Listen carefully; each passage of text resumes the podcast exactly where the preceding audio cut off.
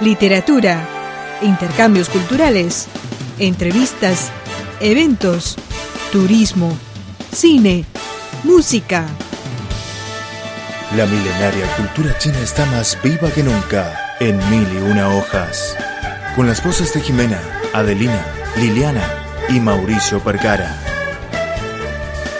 La cultura china está más presente que nunca en mil y una hojas.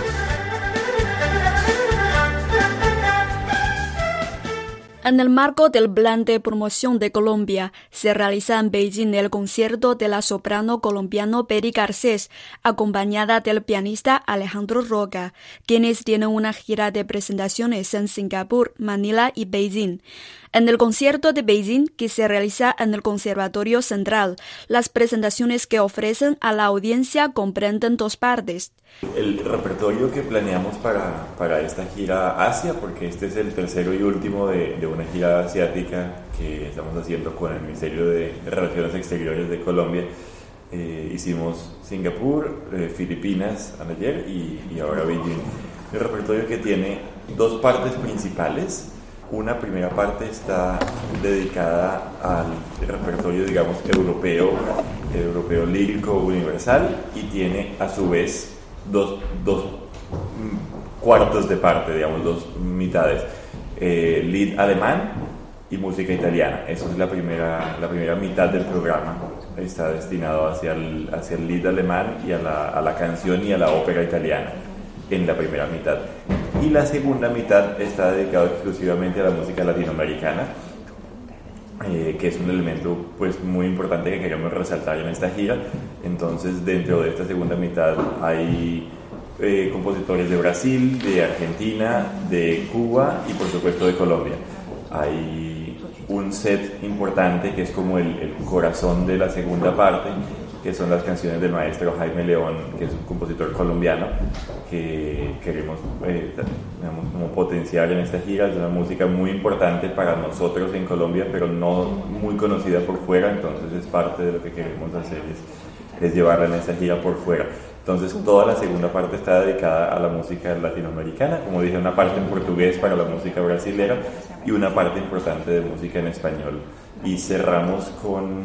Eh, un área de la zarzuela Cecilia Valdés, que es una de las obras emblemáticas de la música cubana y de la, y de la zarzuela latinoamericana en general, y que además es una obra que le tenemos un especial afecto porque acabamos de hacer la producción en Bogotá y la volveremos a repetir en Colombia, o sea, es una obra de nuestros afectos personales de los dos.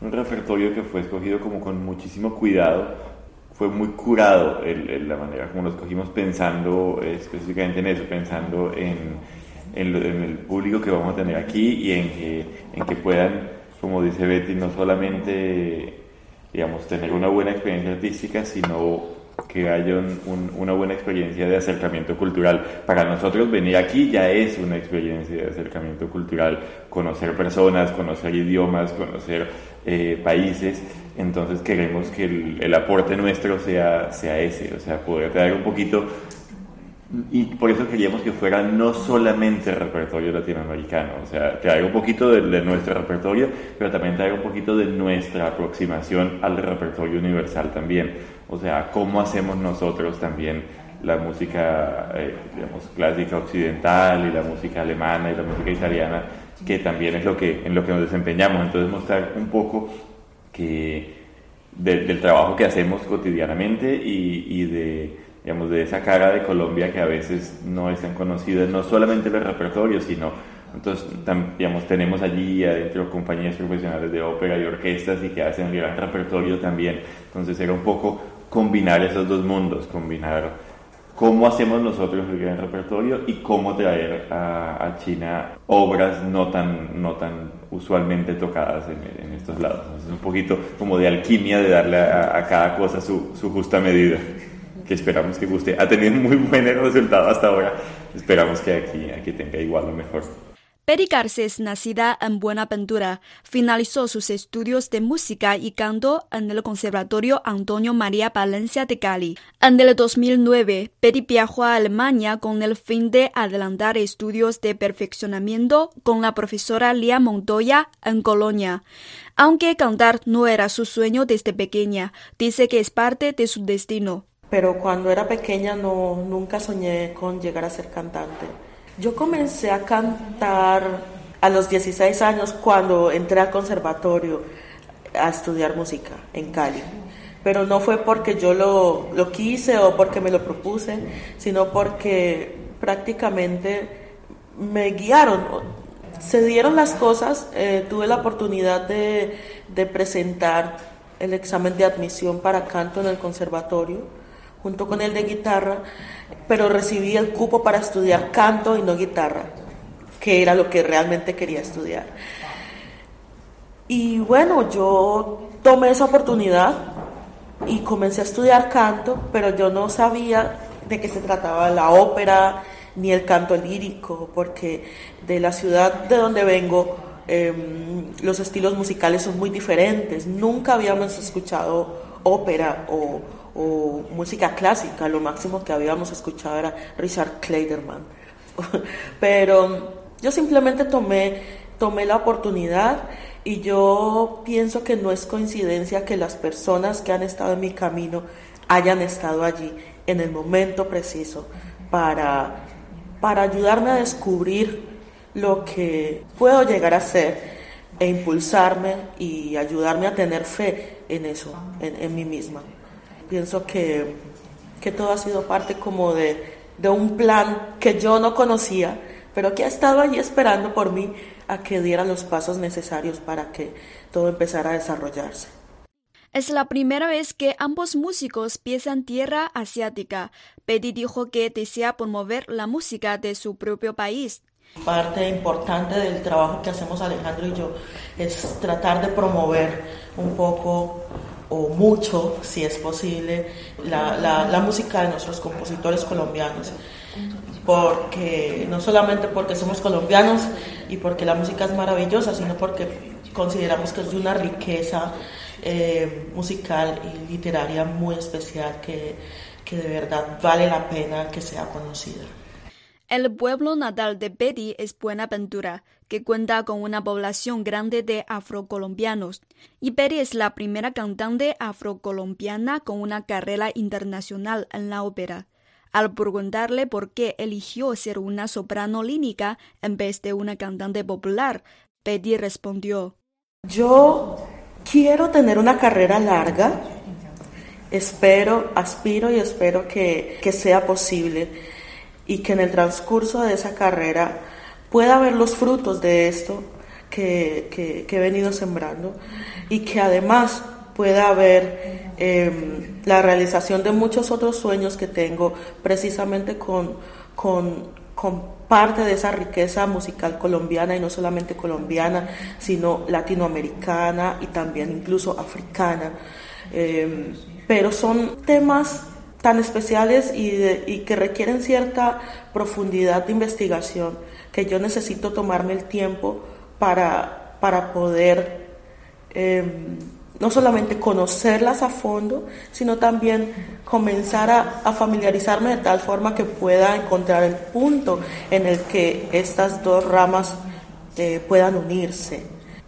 Yo pienso que aplaudo y admiro muchísimo a todas estas personas que, que han podido hacerlo, que han, que han tenido esa facilidad de hacer estas fusiones maravillosas y de, y de mostrar sus habilidades para lo uno y para lo otro, aplicándolos de manera conjunta. Em, yo me pregunto aún si, si es obligación que yo lo haga. Mm, y creo que no. Creo que no. Pienso que para mí en este momento es muy importante conocer y ver hacia dónde, hacia dónde se va a desarrollar lo que yo soy en esencia. No quiero, me refiero a que no quiero hacerlo porque todos lo hacen, ¿me entiendes? Y tampoco quiero copiar cosas, no es mi estilo y no es de mi interés tampoco. Como decía, tengo un amor profundo por las, las músicas y ritmos de, de, mi cultura colombiana, y no solamente colombiana, sino...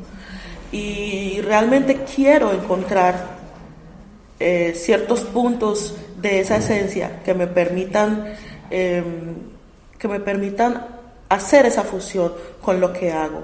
Pero estoy en el proceso y pienso que no es algo que va a ocurrir en los próximos tres años de mi vida, porque simplemente eh, estoy dándole espacio y estoy dándole libertad para que esas semillas puedan florecer y ver hacia dónde va mi carrera. Es algo que está, que está en mis planes, es algo que está guardadito, pero que no tengo ni la menor idea cómo va a surgir y cómo va a fluir, porque sé que será algo eh, mío, muy mío, muy auténtico y no algo copiado o algo así.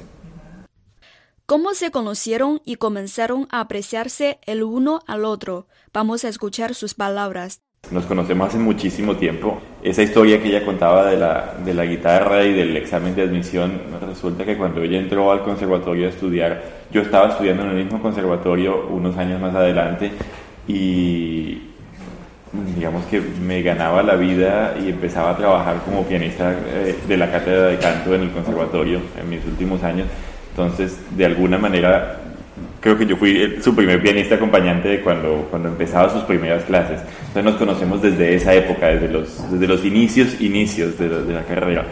Y ha habido amistad desde, desde esa época que luego con los años se ha vuelto colaboración profesional y que la vida nos ha juntado unas veces buscado por los dos y otras veces totalmente aleatorio, o sea que hemos terminado trabajando juntos por decisiones que no nos competen exactamente a los dos. Entonces, veamos, la relación personal tiene, decimos, como 18 años, es una cosa así, hace muchísimo tiempo que nos conocemos y ha sido, digamos, un proceso de vernos crecer juntos Ahora estamos entrando en una segunda etapa muy bonita después de haber hecho música para piano y, voz durante los últimos años en muchas partes. Hemos, estamos empezando desde este año a hacer cosas, yo le, la he dirigido en cosas con orquesta también, eh, tanto en Cecilia Valdés, ahora tenemos un compromiso en Cali con la orquesta de allá, entonces estamos entrando como en esa etapa también de, de colaborar desde ese punto de vista. Eso, muy enriquecedor, o sea, verla crecer en todo sentido. Entonces, hay una amistad personal, por supuesto que la hay, o sea, la hay y muy profunda, pero hay un, hay un respeto profesional muy bonito. Ha sido, y también hay diferencias, como normalmente hay en, el, en, un, en un proceso de preparación de un programa así, es siempre una un periodo de negociación también, o sea, ya cada uno de los dos es un digamos, un artista hecho y formado que tiene experiencias, no, trabajamos exclusivamente el uno con el otro, cada uno tiene experiencias con, o con otros pianistas o con otros eh, cantantes, eh, pero cuando nos juntamos siempre es un, una negociación muy bonita de yo pienso esto, yo pienso lo otro, probemos y siempre hay una cosa de probemos a ver qué funciona mejor y, y, llegamos a, siempre decisiones muy, muy satisfactorias, entonces es un es, un proceso muy enriquecedor y, muy bonito. Y por el otro lado, el, hecho de ser amigos personales sí hace la vida más fácil para viajar. Eso sí, porque eh, hay, hay confianza y hay confianza también para decir, hoy no lo quiero ver también. Pero digamos, hay ese nivel de confianza para, para, viajar juntos y compartir muchas de las cosas extra musicales que se comparten en, en los viajes también. O sea, compartir comidas y experiencias y aeropuertos y vuelos largos y ese tipo de cosas. Entonces, afortunadamente digo, y sí digo, afortunadamente somos amigos porque hay, hay muchísima confianza para, para eso. Yo admiro mucho a Alejandro. Alejandro pienso que es un músico excepcional, un gran intérprete, a pesar de su corta edad tiene una experiencia, sabiduría acerca del de, repertorio y acerca de cómo funcionamos los cantantes, de cómo, de cómo pensamos también eh, eh, muchas, muchas cosas y, y él tiene esa facilidad de meterse un poco dentro de, de nuestro mundo para entendernos. Es un pianista acompañante que te entiende y, te, y además te permite, te permite y te ayuda a sacar lo mejor de ti. Es una persona con, con opiniones muy claras y concretas em, en cuanto a, la interpretación de las obras, en cuanto al, repertorio. No solamente el liderístico y de canción, sino de ópera y en general. Em, y esto es un apoyo muy grande, por ejemplo, a la hora de preparar un repertorio tan exigente como el que hemos preparado para esta gira. Em, eso es algo que, que te ayuda a ir más allá de simplemente, ah, bueno, listo, preparamos la melodía, suena hermoso, técnicamente perfecto, eso nos ayuda a ir más profundo. Eh, además, el hecho de que, de que seamos personas tan diferentes y que de alguna forma, a pesar de ser polos opuestos, encontramos ese punto en el que, en el que podemos hacer que funcione en coinonía las dos opiniones, las dos opiniones muy diferentes y que dé como resultado lo que tenemos para, para ofrecerles me parece, me parece muy, muy especial, me parece muy bonito. Eso puedo decirles de Alejandro, lo admiro muchísimo. Se espera que el concierto en China sea un éxito total y sirva como una plataforma para que más chinos conozcan la cultura de América Latina.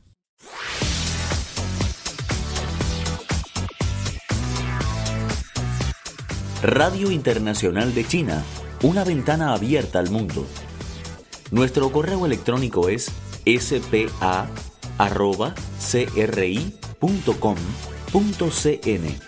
o bien puede enviarnos una carta a la siguiente dirección. Departamento de Español, Radio Internacional de China, Avenida Shichinshan 16A, Código Postal 1040, Beijing, República Popular China.